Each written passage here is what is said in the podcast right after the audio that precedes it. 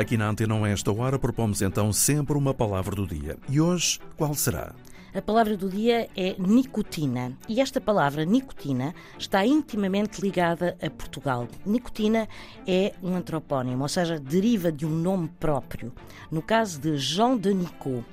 E Jean de Nicot era um diplomata francês do século XVI que foi embaixador de França em Portugal e que foi enviado para negociar o casamento de Margarida de Valois com o então muito jovem rei Dom Sebastião.